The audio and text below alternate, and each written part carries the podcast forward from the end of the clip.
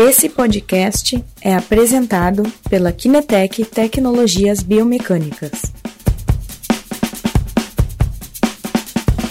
Boa noite, pessoal que estão entrando. Hoje temos uma live uh, sobre esporte, uma live uh, onde falaremos com o Guilherme de uh, como avaliar um atleta à distância Estamos na era que o pessoal chama. Deixa eu ver aqui, o Guilherme já mandou convite para entrar.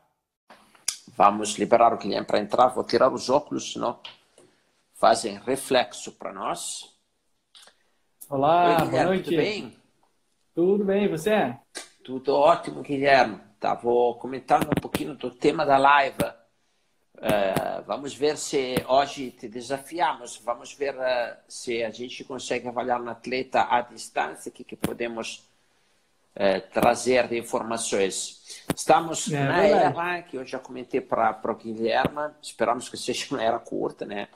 É, de low touch, high touch economy. Low touch, baixo contato, high touch alta tecnologia. A economia de baixo contato e alta tecnologia. Olá, temos alguém da Patagônia, Argentina. Que legal. Olha só, maravilha. Bem-vindo. É, bom, seguinte, é, neste assunto a gente vai ver um pouquinho hoje uma coisa contigo sobre esta questão, então que o pessoal entra é, eu hoje vou, vou, fazer uma coisa diferente. Vou falar, estou lendo um livro, relendo, né? Um uhum. livro que é, é Como Fazer Amigos e Influenciar as Pessoas. Se ah, ninguém então leu este livro aqui, tu já leu este livro, uh, Guilherme? Eu, esse aí eu já baixei o audiobook dele. Tá. Esse Google. aqui é um livro que dá, assim, simplesmente os dez comandamentos de como tu tem que te relacionar com os outros. Bem, bem simples, ou seja, com os outros, para ter um relacionamento bacana, tu tem que fazer aquilo ali. São dez coisas básicas. Vou ler só a primeira. A primeira que eu acho que é, a primeira e a segunda. Depois uh, encerro o, o, assunto, né? A primeira é não, não critique, não condane, e não se queixe. Este é o primeiro princípio. o segundo princípio, que é fantástico, porque ele coloca uma coisa. Sabe qual é a coisa. A única maneira de fazer que as pessoas façam o que, que tu quiser? Hum. Que ela queira. É. Pode ser assim, bem, bem simples, como, mas é verdade, ela tem que querer isso, né? E aí ele fala assim: uh, uh, aprecie honestamente e sinceramente as pessoas, né? Então, eu recomendo muito. É um livro bacana. Como fazer amigos e influenciar as pessoas. Ele tem uma narrativa um pouquinho antiga, porque é velho como livro, né? Tem já a sua época. Se gostaram da dica ali, coloca um coração Outra dica que dou neste período aqui, que a gente tem que aprender a lidar um pouquinho com as emoções, quando sobe e desce, né, do dia a dia, que acontece, é que a Conquer liberou um curso online de inteligência emocional, tá? É, é uma boa dica, vale a pena uh, você se aprimorar esta questão da inteligência emocional, porque sem dúvida, nesta época aqui, temos que, manter controle das nossas emoções. Né? Não é fácil ficar é, em casa, travado, com problemas da resolver econômicos, com tudo que, o que a gente escuta. Né? Então, é uma dica boa. Bom, mas agora vamos para o assunto da nossa live de verdade. É, tem alguém que diz que está travando. Tu me escuta bem? O meu áudio tá bom aqui, Christian. Normalmente a minha trava, mas hoje tá, tá bem bom o áudio. Tá bom? Tá. Áudio e vídeo, ok. Ok. Então, hoje o assunto é o aterrissagem nos saltos, né, Guilherme? É, exatamente. Por que trazemos nesta época low touch, high touch economy este assunto de aterrissagem? Bom, Cristian, a, a gente está falando né, justamente dessa, dessa questão de como é que a gente pode fazer as avaliações uh, não estando próximo do, do nosso cliente, né? Então, low touch, high tech, né? Uh, O contato não é muito presente, mas a tecnologia está aí para nos ajudar.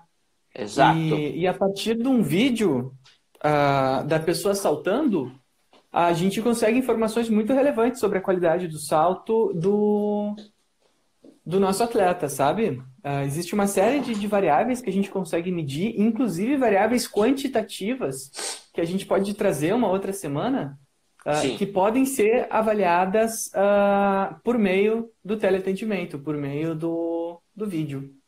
Sobre este assunto, nós tivemos, por quem assistiu, esta semana, onde fizemos o lançamento do curso de análise de massa 2.0 com um módulo aí de teleatendimento, né? É, hoje teve o dia da promoção, encerrou às 19 horas.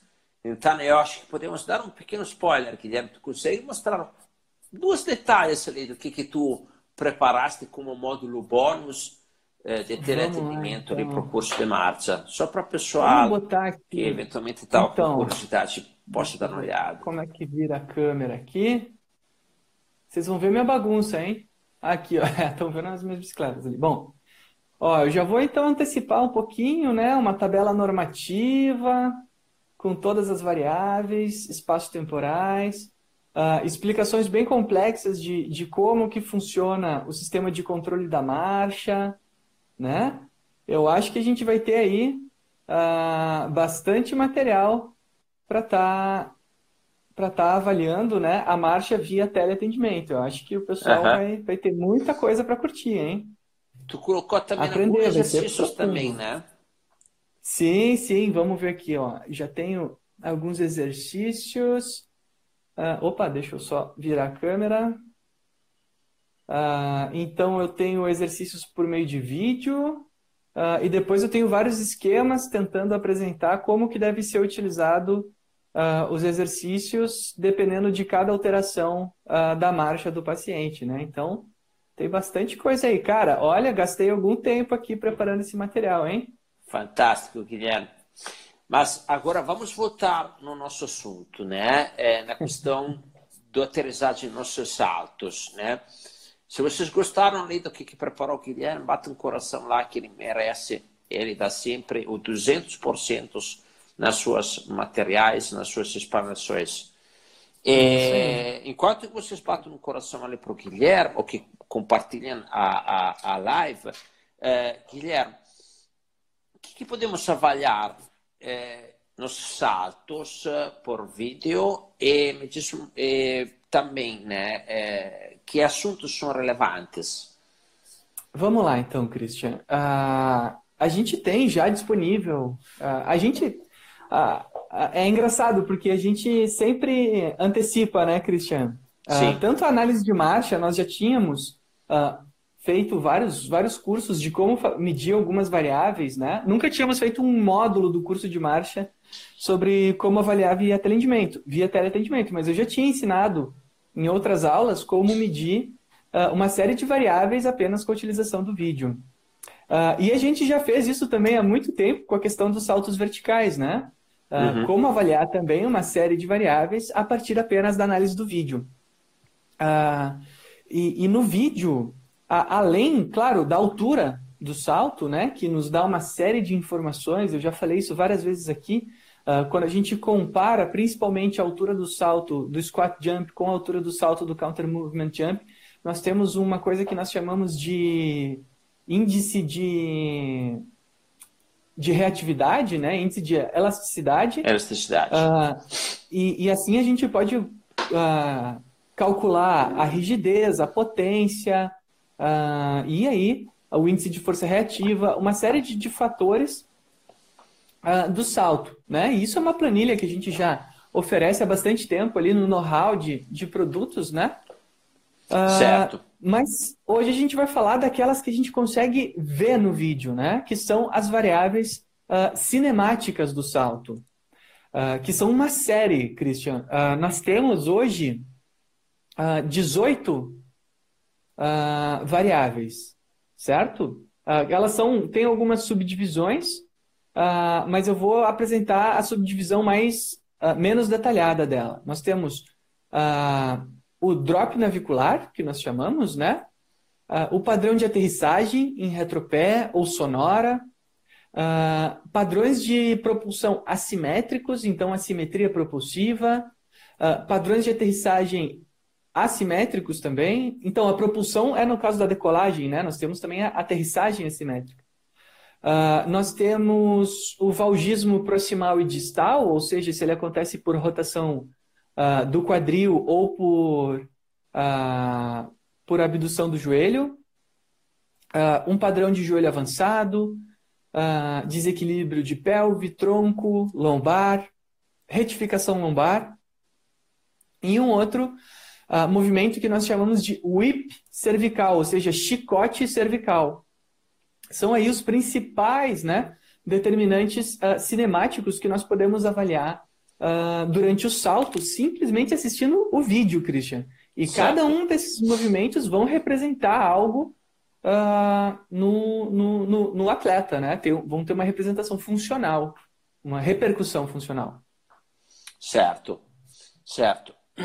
Então, Guilherme, porque esses são importantes, porque a gente, porque eu, por exemplo, tenho um corredor que vem fazer uh, a, a avaliação, eu mando ele saltar e aí aparecem algumas destas uh, variáveis uh, que eu consigo conferir que ele tem esse tipo de alteração, porque são importantes, o que, que elas podem trazer para nós? Então, Christian, uh, os, o pessoal que nos escuta me cobra muito o curso da biomecânica da corrida, né? Que tá no forno, tá quase saindo, né? Uh, mas eu gosto de insistir que o salto ele é justamente a avaliação uh, sob maior estresse. Uh, quando nós encontramos alterações em alguma destas posturas uh, do salto, e a gente pode entrar em cada uma delas, Christian, se tu quiser, a gente pode entrar.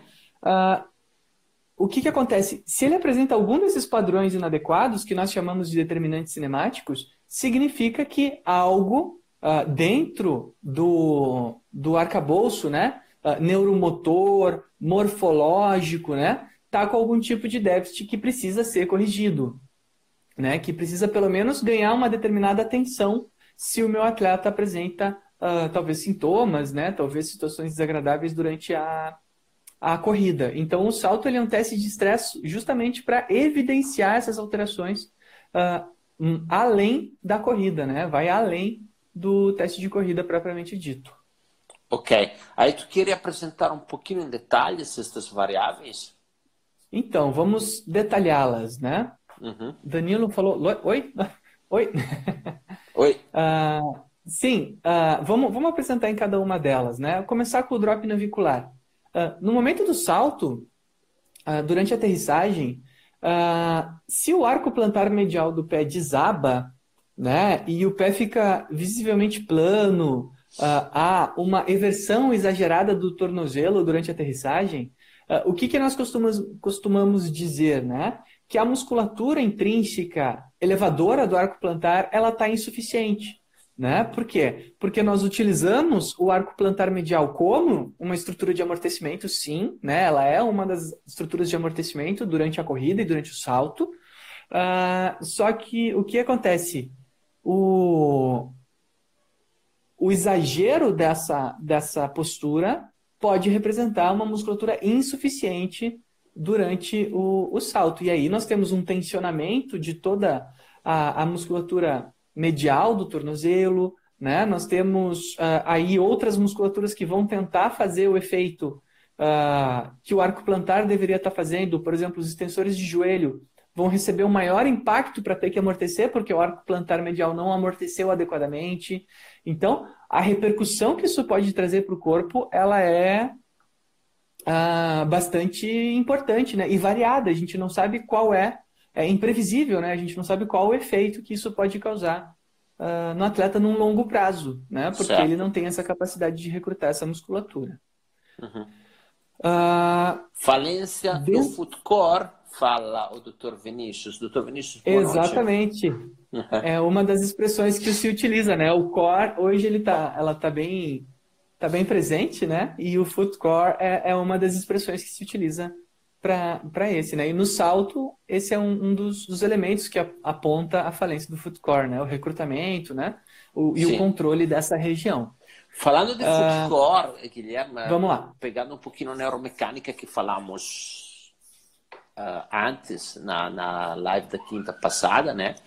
É uhum. É a, a própria percepção do pé, né? E a, a questão ali uh, do foot core como como está relacionada, ou seja, se eu tenho fraqueza de, de musculatura intrínseca do pé, a, pró a própria percepção também está envolvida, pode ter eh, uma, uma, uma atrás a outra, uma coisa assim.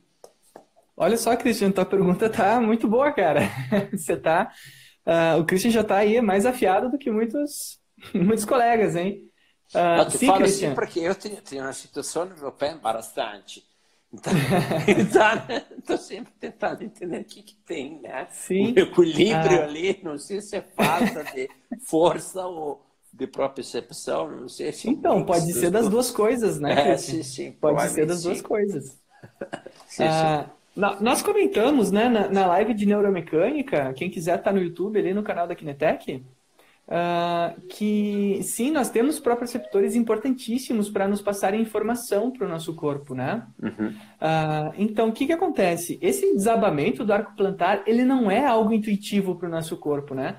Tu ensinar para uma pessoa que ela pode fazer esse movimento assim com o pé voluntariamente e controlar esse movimento não é algo intuitivo, sabe? Não porque nós, nós esquecemos do nosso pé, Christian. A gente amarrou ele com um sapato sim, sim. e a gente simplesmente esqueceu do pé, né? Ele virou uma coisa que está ali embaixo e a gente não tem o hábito de prestar atenção nos nossos pés, devida atenção aos nossos pés, né? Deficientamos então, ele. Exatamente. É como se a gente tivesse amarrado um braço e ele hipotrofiou e a gente não sabe nem coordenar Sim. ele, os movimentos que a gente tem. Sim. Então, é, é uma coisa que, que, a, que a nossa, o nosso contexto traz, né? Sim. E o que acontece? A gente conversou, Cristian, lembra dos próprios receptores? Então, um me fala alongamento, outro me fala tensão, outro me fala uh, taxa de rotação, outro vai me falar sobre o tato. Cada um vai me dar informação. Então, se eu não tenho essas sensações dentro do meu pé, intrínsecas, e eu não estou falando só do tato da planta do pé, eu estou dizendo se eu consigo perceber que os meus músculos intrínsecos estão fazendo força ou não, e se as minhas articulações estão se movimentando ou não, alongando as minhas musculaturas. Olha só a complexidade uh, desse pensamento. Então, uhum. se eu não tenho a minha própria percepção adequadamente desenvolvida, não adianta nem eu tentar começar a desenvolver, por exemplo, força no pé né? Porque o recrutamento, ele não é só força, ele é aprendizado, né? Certo. Ele é controle. Então, não adianta nem eu começar a tentar desenvolver força, tornozelo, pé, ah, se eu não tenho uma boa propriocepção desenvolvida. Então, se eu tenho a capacidade de perceber o meu pé alongando e o meu arco plantar medial ah, mudando essa postura. Inclusive, cara, assim, ó, eu sei que, né, enfim, é egoísmo falar isso, né? Ainda mais numa situação uh, dessas que, que, de catástrofe mundial que nós estamos passando, mas eu, eu fiquei muito triste da gente ter que adiar o Furenenko, né? O congresso de, de pé e tornozelo que nós teríamos por causa do corona. Era um que eu estava muito ansioso para ir, porque é um, um assunto Tinha que, que me chama muita atenção. Ali, né? é. Tinha ótimos palestrantes, né? Do mundo todo ali. Estava muito ansioso para assistir esse, a esse evento, né? Aprender mais sobre, sobre o pé. Sim. Agora, tem, tem uma pergunta da Sara, mas é, deixa eu só finalizar uma coisa. Então, esse drop navicular que nós podemos encontrar nos testes de status, né, é, eventualmente pode ser também uma questão de falta de percepção, não somente de falta de força e controle. É, não, é, exatamente. É, é, é a gangorra, né? No pé, no pé, mais provável que seja de, de, de percepção e controle do que força. Né? Uhum. Porque existe uma gangorra em quase todos os desvios biomecânicos, né? é um déficit de recrutamento, ou seja, por falta de propriocepção, por falta de controle, de consciência corporal, ou é um déficit de força, ou seja, é morfológico, as minhas estruturas são insuficientes. Essa é sempre uma gangorra que o profissional do movimento tem que estar tá lidando, né? Será que ele não consegue porque falta ou será que ele não consegue porque ele não sabe, né? Porque ele não uhum. sabe o que está acontecendo. Normalmente é porque ele não sabe, né? O aprendizado vem antes da morfologia. Certo. Ótimo, Kim. A Sara pergunta, na aterrissagem do drop fall, que depois explicamos um pouco como é que funciona o drop fall, é comum um desequilíbrio anterior com uma passada anterior? Isso seria falta de controle motor ou falta de propriocepção?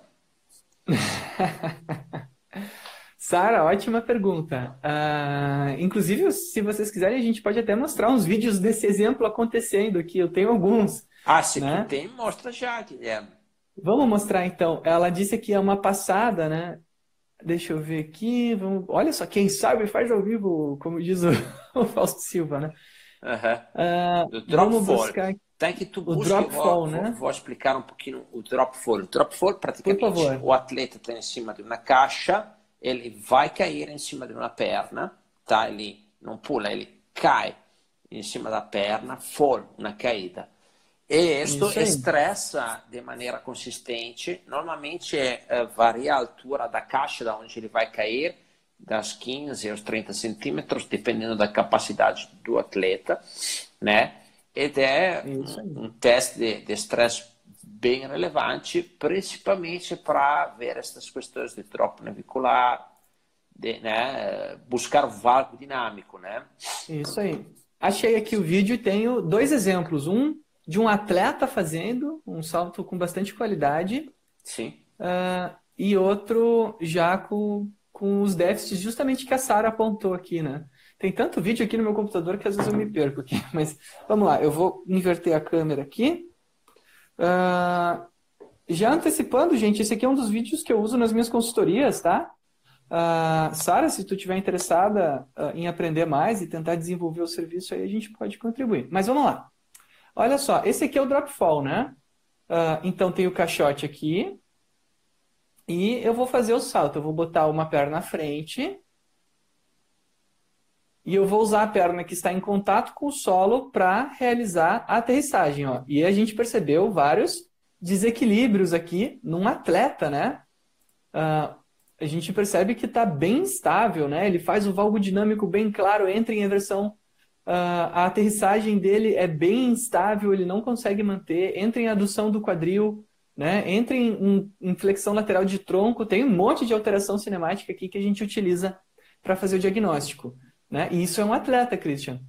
E, e existe uma versão também, que é, opa, só não vou mostrar o rosto da paciente aqui, uh, que é o drop fall adaptado, né? que é para pacientes com mais idade, que tem mais medo ou insegurança, que é só realizar o passo à frente. E aqui está o passo anterior que ela mencionou. Ó. Olha só, ela vai para frente, frente né? Exatamente.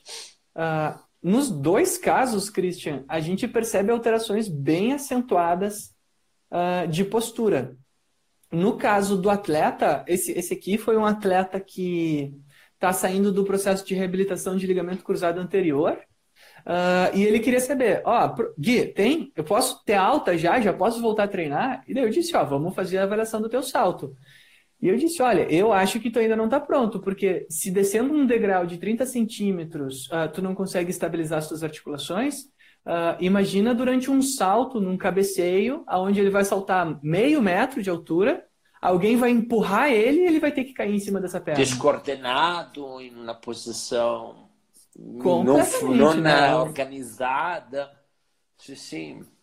É um prato cheio para se machucar. Certo. Né? Uhum. E aquela paciente ali, a outra que eu apresentei, ela justamente queria começar a correr né?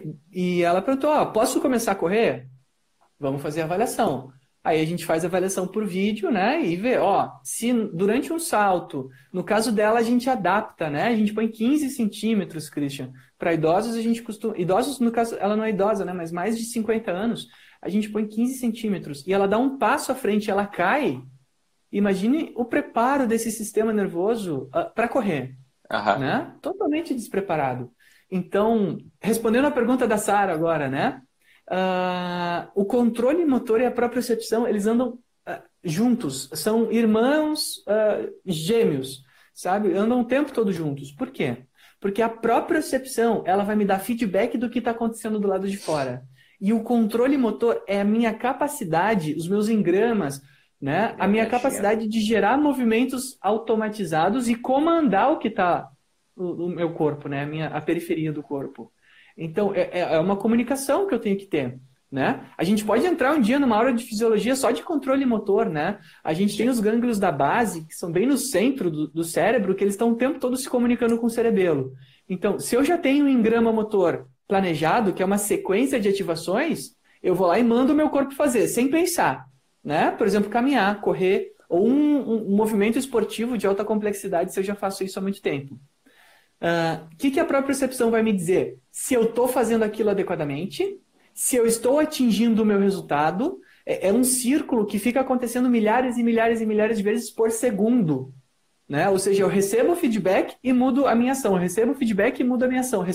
E isso tudo no meio do gesto. Pode ser uma raquetada, uma corrida, um salto ou o teste drop fall.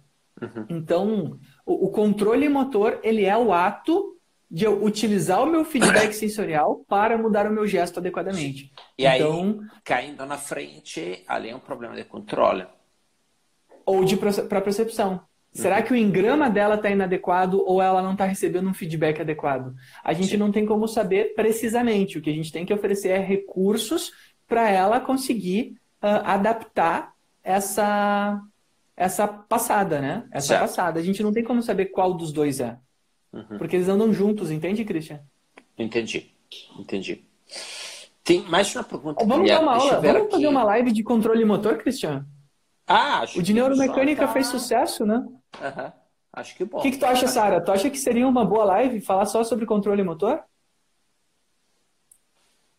Deixa eu ver aqui. Depois vamos ver se ela responde. Vamos oh, tem mais perguntas ali, ó várias perguntas. Deixa eu pegar aqui do Aleph, acho que é Aleph, Aleph, Aleph aqui. Quais implicações positivas ou negativas do retreinamento da corrida, com foco na ativação das musculaturas do pé durante a fase de resposta à carga? Olha só, uh, pergunta muito interessante, né? Retreinamento de corrida é uma coisa, é, é uma expressão, ela é, ela é, forte, né, Cristian? A gente deve usar ela com um pouquinho de parcimônia, né? Ah, na verdade, a gente tenta o quê? Sem retreinar a corrida, desenvolver os padrões neuromotores necessários para uma corrida mais segura, uhum. né? Antes de retreinar, né? A gente Uh, na, em lives anteriores que estão no YouTube, a gente fala bastante sobre isso, né? Quando que a gente vai retreinar a corrida, uhum. né? E isso é o último caso, se todas as minhas estratégias não funcionaram. Então, o uh, que, que a gente planeja primeiro, né? Desenvolver para a percepção, para os sensores desse corpo funcionar, desenvolver controle motor, ou seja, para o comando estar adequado, e a gente oferece oportunidades para o atleta desenvolver isso, são exercícios, diferentes perturbações ou facilitadores para eu desenvolver isso.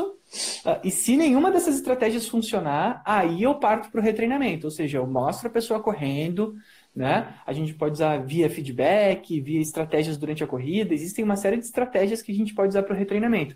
Mas primeiro a gente oferece uh, o a, a, a, a, oportunidade do atleta desenvolver os seus sensores e o seu controlador uh, sem necessariamente eu estar mudando o jeito dela correr, né? Porque o jeito que a gente corre, a gente desenvolveu em muitos anos, né? É muito difícil a gente mudar o jeito da pessoa fazer a tarefa. E às vezes pode até piorar a situação. Então, a gente tem que ter um, um pouquinho de, de, de, jogo de cintura aqui nessa, nessa situação. É, tem uma outra pergunta aqui do Felipe, que diz, no counter movement jump, por que porque a força de reação do solo durante o agachamento existe uma força negativa e depois positiva durante o mesmo movimento? Forças negativas, Felipe? ah, perdão, ah, forças negativas durante o salto ah, na direção vertical, elas não deveriam acontecer, Cris. É, acontece Agora... talvez quando o cara está caindo. Quando ele está voando, né? Quando ele está voando. Porque, assim, ó, vamos, vamos responder aqui a pergunta do Felipe aqui, então. Uhum. Deixa eu achar só uma caneta aqui, porque eu preciso fazer um vetor. Sim. Uh, vamos pensar o chão, né? No momento em que eu piso no chão, ó, eu vou botar aqui uma, uma, uma pilha aqui no, no chão. O que, que vai acontecer? Essa pilha empurra o solo e o solo empurra a pilha. E a gente pode desenhar um vetor de força em resposta à, à força-peso uh, da, da pilha. pilha. Isso são forças positivas. Uhum. Ou seja, o chão sempre me empurra. Certo. Forças negativas seria o chão me puxando para baixo. Por exemplo, por exemplo, se tiver um chiclete aqui no, no chão, aí eu vou ter forças negativas. Provavelmente, se, se ele está encontrando força de reação do solo negativa durante o salto, é, é ruído. Tem que ver se o sistema está bem calibrado, porque normalmente nem o acelerômetro uh, Uh, na verdade, tem que que ver qual é o sistema que ele está usando, porque senão é um ruído, né? Provavelmente ele caiu muito rápido e depois ele voltou para a normalidade, mas forças negativas não são usuais. Sim. É, no, no dado de aceleração, quando te agacha, ela desce a curva e depois uh, sobe, faz um comportamento assim, né? Isso Mas uh, é, então, é, é, é um ruído porque a aceleração é muito alta, né? Ele faz assim. Mas encontrar durante o salto, durante o movimento, assim, não, não é usual, né, Cristian? Inclusive, a gente estuda o padrão da curva de força uh, do salto uh, e ele é sempre positivo, né? Ele tem que ter uma cara bonita. A gente sabe que quedas ali têm diferentes significados. Uhum. É, tem, eventualmente, sei lá, uma perca de, de força, digamos, que aí a curva, ao invés de ser progressiva, evidente, né, ela fica mais chateada, ou perde Isso. força. Sim. Isso. Durante a fase de voo pode acontecer, né? Mas durante o salto em si uh, não, é, não é comum. A Sara continuou uh, falando, acho ótimo, talvez aquela coisa que está fazendo na live sobre o controle motor, né? Opa, vamos lá então. Uhum. E aí eh, colocou também, então, na reabilitação, você faz um tratamento voltado para esse gesto motor do salto, trabalha para a processão ou grupos musculares, ou tudo junto? Então, Sara, uh, eu como uh, educador físico, né, eu levo sempre os exercícios para especificidade do gesto. É um dos princípios do treinamento que a gente tente sempre recondicionar o gesto uh, voltado para a situação específica. Então, o que, que eu faço? Eu sempre recomendo realizar a tarefa com perturbações. Então, perturbações proprioceptivas, perturbações de equilíbrio ou facilitadores. Situações que facilitem ela a realizar o gesto até que ela aprenda com qualidade para gerar o engrama motor e depois eu dificulto para que os proprioceptores uh, sejam ativados, né? Seguir uma, uma lógica para desenvolver aí uh, o gesto. Então, ela perguntou: trabalho gesto motor? Sim, sempre. Se eu quero melhorar o salto, o que, que eu vou fazer? Eu vou saltar.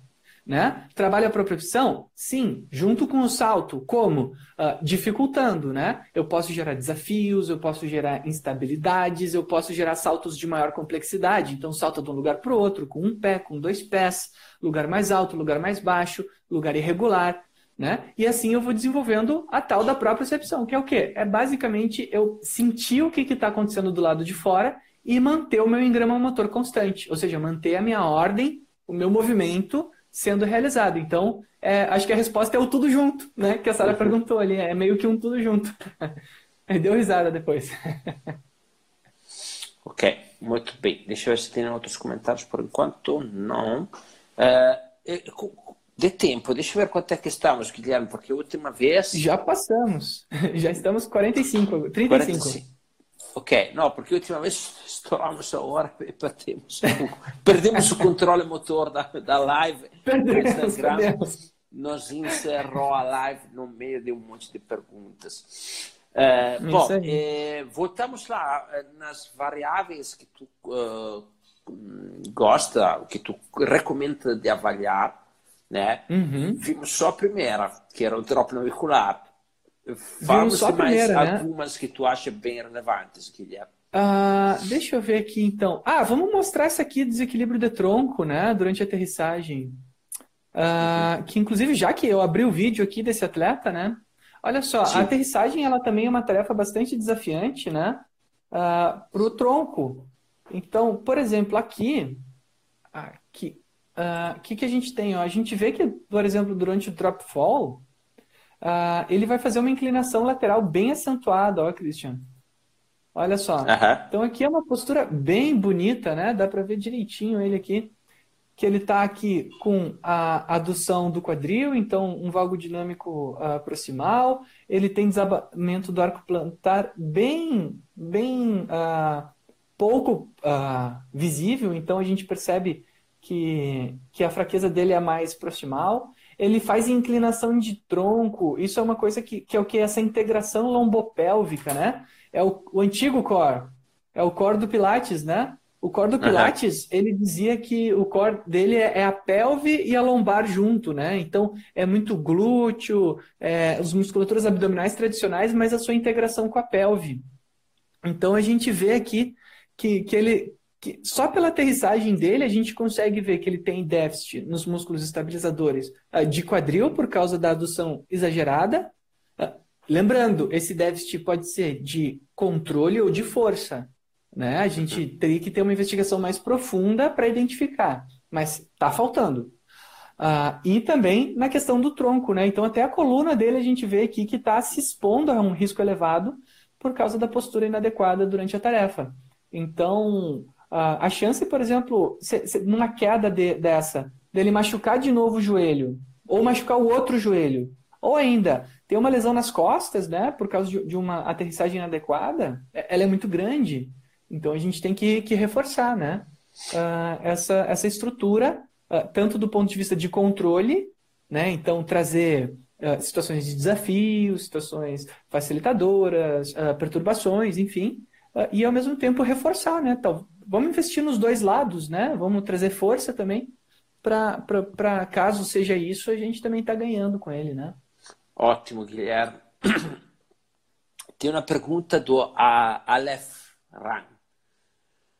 Utilizar o SATO para análise de alterações cinemáticas não seria, em específico, pensando na característica do gesto da corrida?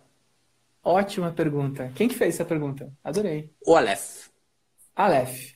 Sim. Aleph, uh, sim, é inespecífico, mas o princípio da variabilidade nos diz que nós conseguimos utilizar as nossas capacidades físicas na forma de transição para outras tarefas, né? O que, que, acontece? Quando a gente avalia puramente a corrida, ah, em situação controlada, né? Via de regra, em esteira, dificilmente a gente vai evidenciar todos os déficits neuromotores uh, do atleta. É uma situação controlada, ele não está fadigado, uh, não tem irregularidades do solo, não tem. Uh, o tempo não está trabalhando, ele não está olhando o relógio, ele está ali numa situação razoavelmente controlada.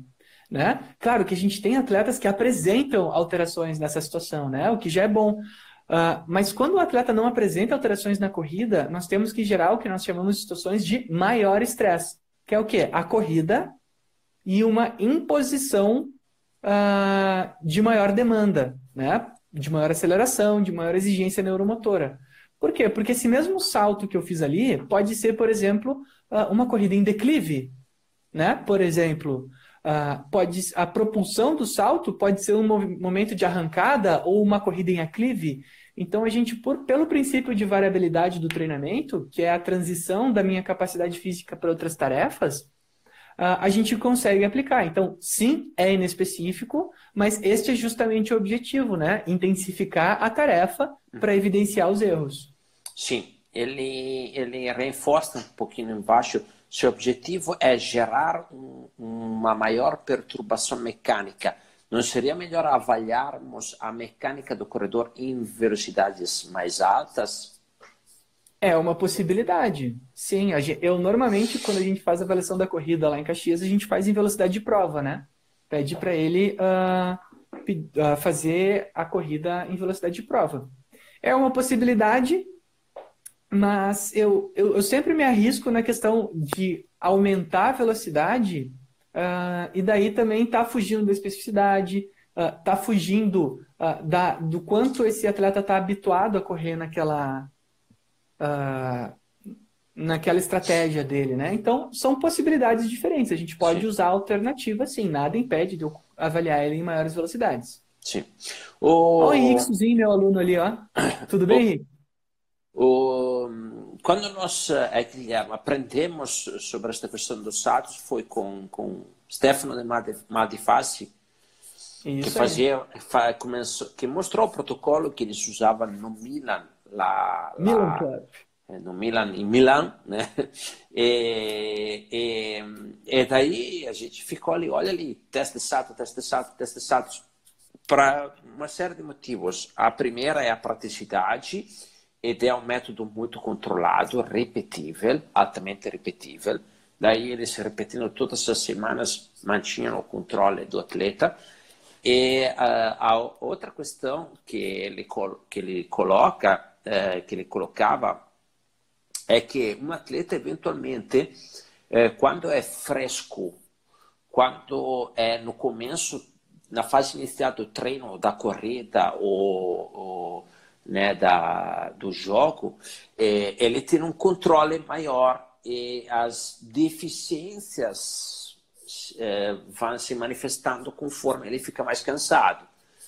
Então, o teste de salto exacerba o movimento é, justamente para buscar aquela condição de maneira mais extrema que vem evidenciada.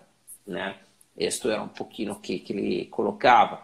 Ou seja, se tu manda um corredor que tem que fazer uma prova de 20, de 20 quilômetros, é, testar, fazer um teste de cinco minutos, é, é pouco, vai né? apresentar como ele vai se comportar lá no quilômetro 15, é, né?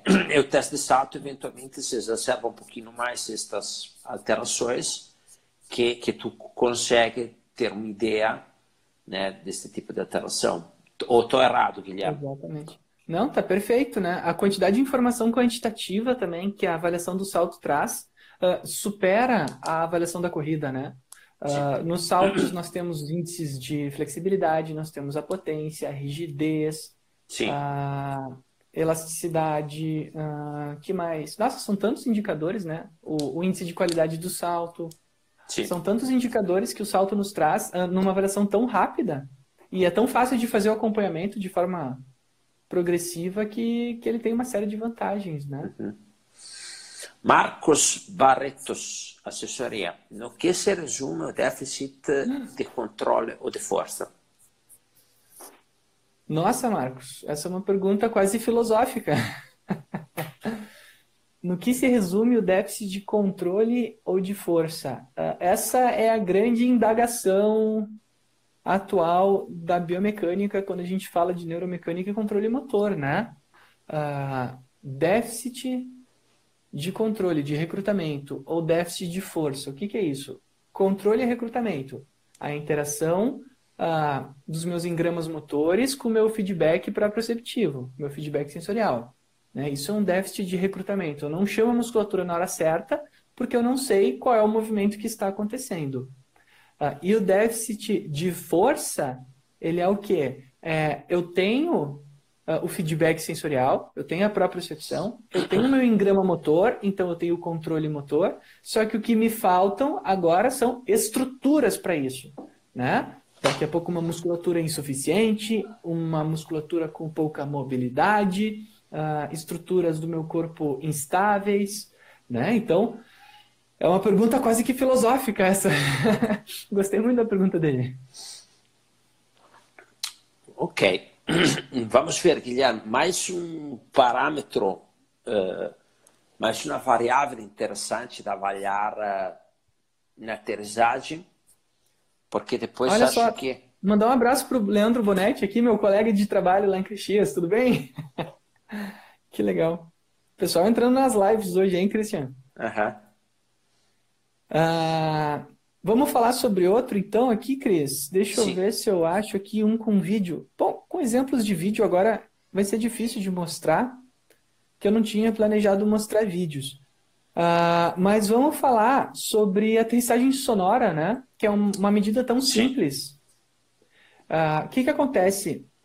Quando a gente dá a ordem do salto para o atleta para fazer a avaliação do salto dele, nós normalmente pedimos o seguinte: faça o salto da maneira que você sabe. Ó, oh, Gustavo, tudo bem? da maneira que você sabe fazer, de forma que você atinja a maior altura da forma mais segura possível. Né? Então a gente dá essas duas ordens: melhor desempenho e melhor segurança. Isso tem que entrar na cabeça ali do, do atleta quando ele vai ser avaliado. Então, melhor desempenho da forma mais segura possível. Daí ele vai lá, pula, e quando ele aterriza, pum, dá um barulhão, e a gente escuta o que a gente chama de aterrissagem sonora. O que, que acontece, Christian? Uh, o som Uh, isso o Zaro trouxe pra gente, né? Uh, inclusive quando a gente conversou com ele na nossa live, acho que já faz mais de ano essa, né? Sim. O, o barulho, ele é uma boa indicação do impacto, né? Porque o impacto, ele, ele é o quê? Ele é a força durante os primeiros 300 milissegundos de contato entre dois corpos, tá? Só que o que, que acontece? Quanto mais rápido esses corpos entram em contato, maior é a vibração entre eles resultado, maior o som, né? Porque a gente faz o ar se agitar, né? Então a gente vai ouvir um som muito alto porque o ar entre as superfícies ficou agitado. Então a aterrissagem sonora tem relação direta com o impacto. Por quê? Porque significa que a velocidade que o meu movimento aconteceu, né? Que o meu contato com o solo aconteceu foi muito grande, né? Então eu, eu gerei uma vibração desse ar uh, muito acentuada. Então, esse é um indicador super simples uh, que a gente consegue, a gente chama de aterrissagem sonora, né? Uh, se há um, um, som muito alto, e significa que a, a, técnica de aterrissagem dele como um todo está inadequada. Né? Uhum. Significa que ele que ele está com déficit de, de, de, de daí Gera um dizer qual impacto. musculatura é dizer qual musculatura ou se é controle motor ou percepção é, é quase impossível porque o corpo todo não está conseguindo chegar com o seu centro de massa uh, num ritmo apropriado com o solo, né? Uhum. Muito bem. Uh, Guilherme, acho que o tempo passamos. Hoje não quero que o Instagram que nos desligue no meio, né? Faça de novo censura. Censura. Mais uma vez, né? Então, acho que é, não tivemos tempo de ver todos os 18, as 18 variáveis que nós podemos Isso ver na, né, na aterrissagem. aterrissagem. Mas vimos umas três ali bem, bem interessantes e de qualquer forma são todas lá no nosso curso de análise de Marte, né, Guilherme? Eh, de análise de salto. Esse de salto, isso. Ok. Então, vale a dica, comecem, se vocês têm atletas que, pretendem, que precisam ser avaliados uh, ou manter um controle sobre o que, que eles, uh, como é que eles estão, começam a fazer, pedir para eles fazer testes de status se filmando, porque algumas indicações ali vocês têm como, como ter, de forma também rápida, né? E é, nesta low touch, high touch economy, temos que começar a se adaptar. Esta é a maneira, sem dúvida, né? É verdade. Bom, pessoal, por hoje encerramos aqui a live. Eu vou agradecer novamente o Guilherme por ter compartilhado conosco mais uma vez uma montanha de conhecimento e de dicas, né? Obrigado, Guilherme. Isso aí. Imagina, estamos às ordens. Sim. Espero e... que tenha mais uma pergunta do, do Aleph aqui. Pessoal que tal filosofar em uma live com enfoque em controle motor. Era isso que comentamos, Aleph. Vamos fazer, vamos fazer. A Sara também sim. topou. Então, esta é uma sugestão que o Guilherme acho que gostou muito. Nossa, eu sou suspeito para falar, né? Pediu para falar de conceitos uh, básicos do, do nosso sistema, eu, eu fico, chego a ficar bobo. ok. Então, é, é isso aí. É, nós eh, vamos ver. Semana que vem vamos ver. Talvez fazer os já para controle motor semana que vem. Né? Pode ser. Obrigado, então, pessoal, também pela, pelas sugestões. E uma boa noite para todos. E também um bom final de semana que já está para. Até semana que vem.